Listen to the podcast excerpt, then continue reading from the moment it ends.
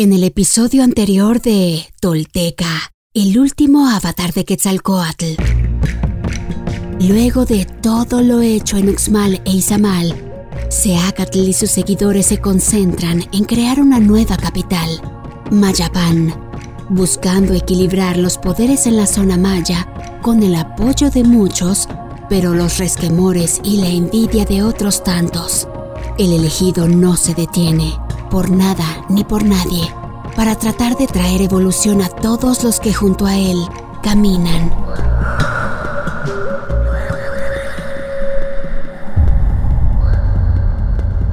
Esto es Tolteca, el último avatar de Quetzalcoatl.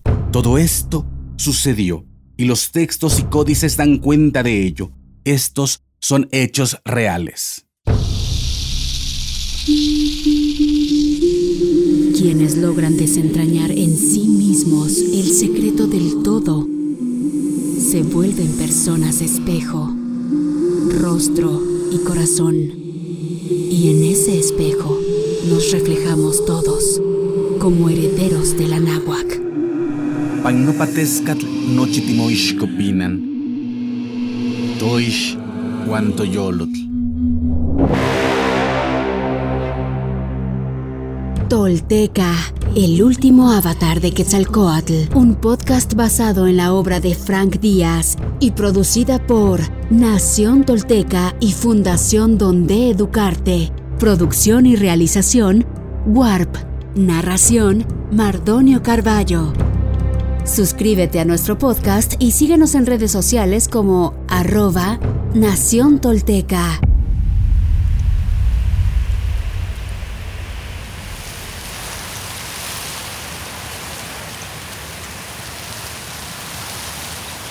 El medidor de las montañas.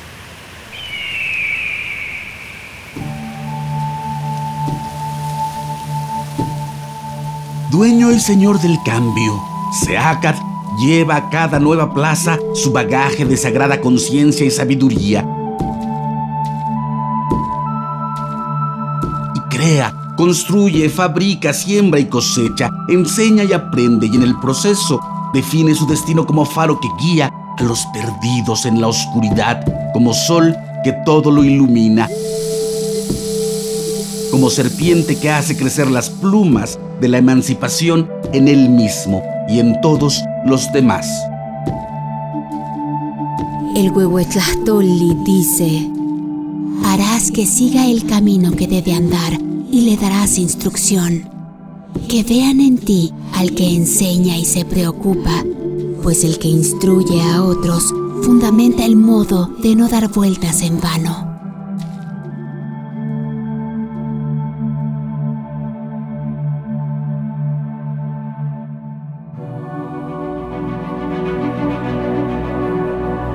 Seacat se fue a vivir a Mayapán y se dedicó a diseñar una forma de gobierno que uniera a los pueblos mayas.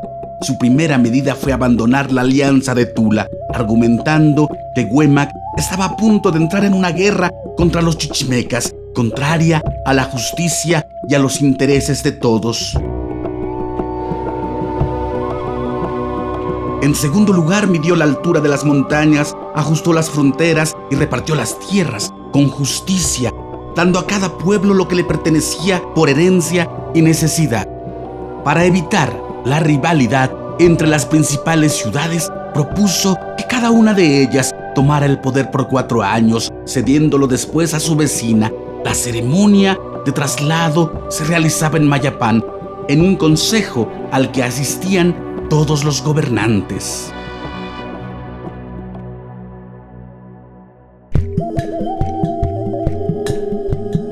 También les sugirió que probaran a sus dirigentes mediante interrogatorios que medían su inteligencia, sensibilidad, cordura y conocimiento. Quienes no sabían responder eran rechazados. Recomendó a los señores que fueran por los pueblos y los campos buscando a los necesitados y les proveyeran lo necesario para vivir. Que velaran por la educación de los niños y no derrocharan los recursos de su gente en lujos, sino que fueran humildes y ganaran su pan, que no engañaran, robaran o arrebataran la propiedad ajena y que no descuidaran la alimentación del pueblo.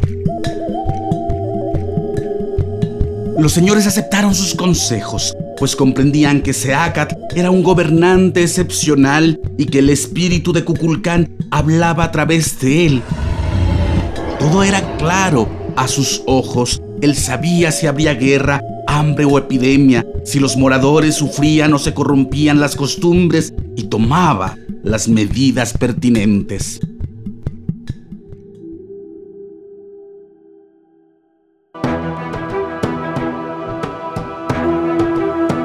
A medida que sus reformas tenían éxito, los señores de todo el país comenzaron a pedirle consejo. Así se fueron sumando naciones a la alianza de Mayapán. No fue por la fuerza, ni con batallas como los conquistó Seacat, sino con su amor y buen ejemplo.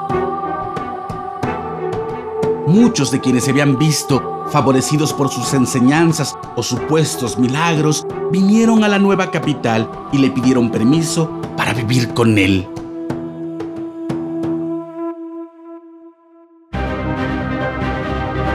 Un año después de fundada, Mayapán ya tenía 8.000 residentes.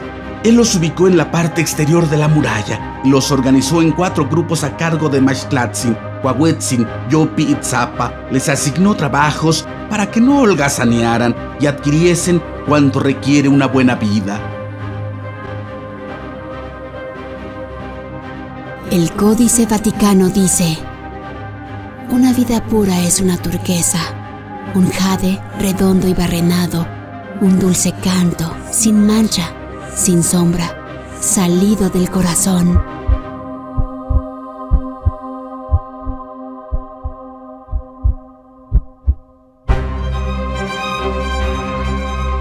Su prosperidad atrajo a los comerciantes y pronto la ciudad floreció. Una nueva y gran semilla puesto en tierra maya el que todo lo puede y muy pronto los frutos llenarán de abundancia las manos de todos. Sea Catopil Signaxil Quetzalcoatl, nuestro Señor Uno Caña, cuarto paso de la serpiente emplumada, la sabiduría escurre de su boca como la miel de los panales que endulza el alimento de los mortales. Arrasa con bondad a todos como ola del mar infinito, acaricia y fortalece. Su voz es aliento, vida, amor total y real.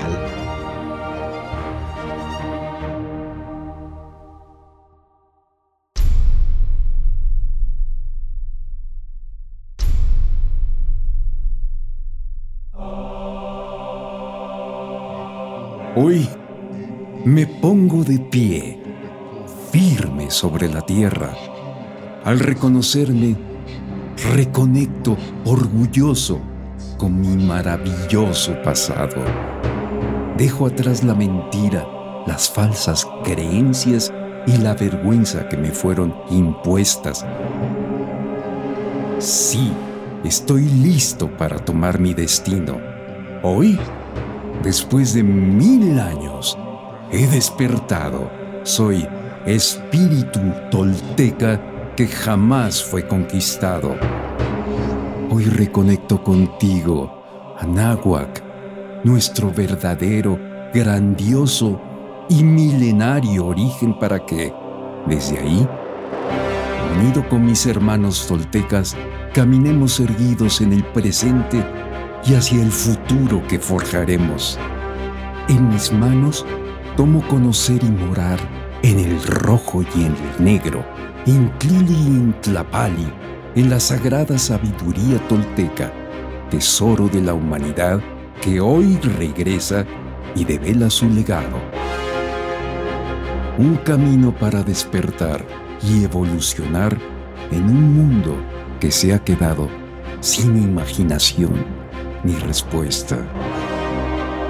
Así, basados en nuestra verdadera raíz tolteca, incorporando los últimos mil años de avances y sacrificios de hombres y mujeres de todas las culturas, iniciamos la construcción de un futuro que sí es posible, deseable y esperanzador para la humanidad, el planeta y el universo Sí, soy sagrado. Soy tolteca. Soy sagrado. He despertado y desde mi vulnerabilidad descubro mi verdadero poder.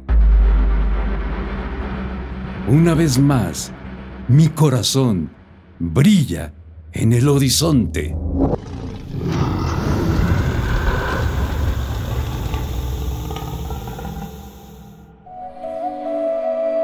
Suscríbete a nuestro podcast y síguenos en redes sociales como arroba Nación Tolteca.